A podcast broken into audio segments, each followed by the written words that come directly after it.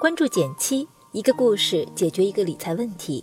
在公众号搜索“减七独裁，简单的减，七星高照的七。关注后回复“电台”，十本电子书，请你免费看。前几天我们做了一个关于隐形贫困的小调查，在近三百条留言中，有一位读者的故事特别让人心惊。大概内容是这样的：简七你好，我坐标上海。是个朝九晚五的普通白领，最近想好好学英语，一次性买了十万的英语课，之后又花了近十六万左右买了代步车，经常去出游旅行，到处买买买，在朋友圈晒美照，表面看起来很光鲜，但其实这些钱都是向银行借的，背负着巨大的债务压力。我现在有将近十五万的信用卡透支与十五万左右的网贷。总共三十万负债，每月要还将近两万块的贷款，其实月收入也只有八千，每天拆东墙补西墙，实在不知道怎么办才好。我一直以为在消费主义狂潮下的隐形贫困是大家不自知的陷阱，却没想到有如此多的人陷入比隐形贫困更可怕的深坑——隐形负债。隐形负债有什么影响呢？我们应该怎么做才能摆脱隐形负债呢？你对隐形负债有什么看法呢？欢迎点赞留言和我分享，我会看哦。老规矩，先给出我的答案。如果你已经有负债习惯，从现在开始，你可以为自己建立四个账户：应急账户、防守账户、保值账户和增值账户，养成定期储蓄的习惯。此外，我还有三点小建议分享给你。学会自律，为更值得的事情花钱，以及定期盘点财务。我们曾经讲到关于穷的惯性，人一旦进入某个路径，不论这个路径是好是坏，都有可能对这种路径产生依赖，并且这种依赖具有惯性，会使最初的选择不断自我强化，让人轻易走不出去。前面故事中的那位姑娘就是这样，月入八千。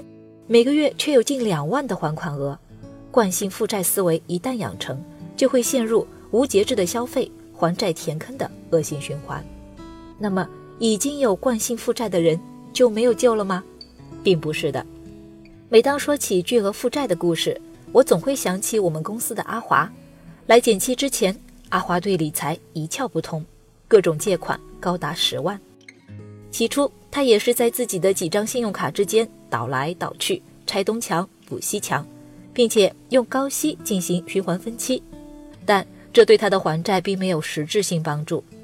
直到他来减期之后，为了做好运营的工作，他自己经常也要作为用户，真正参与到学习中，尝试用所学的理财知识改善自己的财务状况。于是，他为自己建立了这四个账户：应急账户。用来应对日常突发用钱的状况，防守账户配足商业保险，做好个人保障；保障账户用于实现自己短期的目标；增值账户强制储蓄或暂时不用的钱拿来做长线投资。之后，阿华一直坚持每月工资到账后，扣除满足自己日常生活花销的部分，剩下的钱全部用来还债，严格自律地执行自己的还债计划。一年多之后。阿华的资金量由负转正，他还激动地发了条朋友圈做纪念。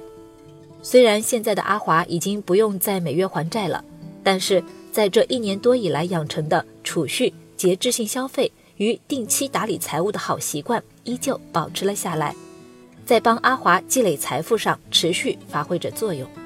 其实每天我们在后台都会收到不少小伙伴的留言，问有负债怎么办。就前面说到的三点小建议，我再来详细说一说。第一，学会自律，自律给我自由。这句话真不是白说的，在消费上更自律一点，减少冲动消费、情绪消费，你距离坠入负债的悬崖就会更远一点。第二，为更值得的事情花钱。对于大多数人来说，所能支配的钱是有限的，但想要花钱的东西是无限的。那么，学会为更值得的事情花钱，就显得特别重要。相信我，花对钱的幸福感比花多钱来的更汹涌。第三，定期盘点财务。很多人都是因为某件事，突然发现自己已经有了不少负债，但已经无法及时悬崖勒马，而定期盘点财务，对自己到底有多少钱做到心里有数，有盲目多花钱的倾向时，起码可以第一时间提醒自己。南派三叔说过，自己的情绪行为会修订事情的走向，但是总有事实无法欺骗自己。如果你也有隐形负债的问题，希望听完今天的内容能对你有所帮助。好了，今天就到这里啦。右上角订阅电台，我知道明天还会遇见你。微信搜索并关注“减七独裁，记得回复“电台”，你真的会变有钱哦。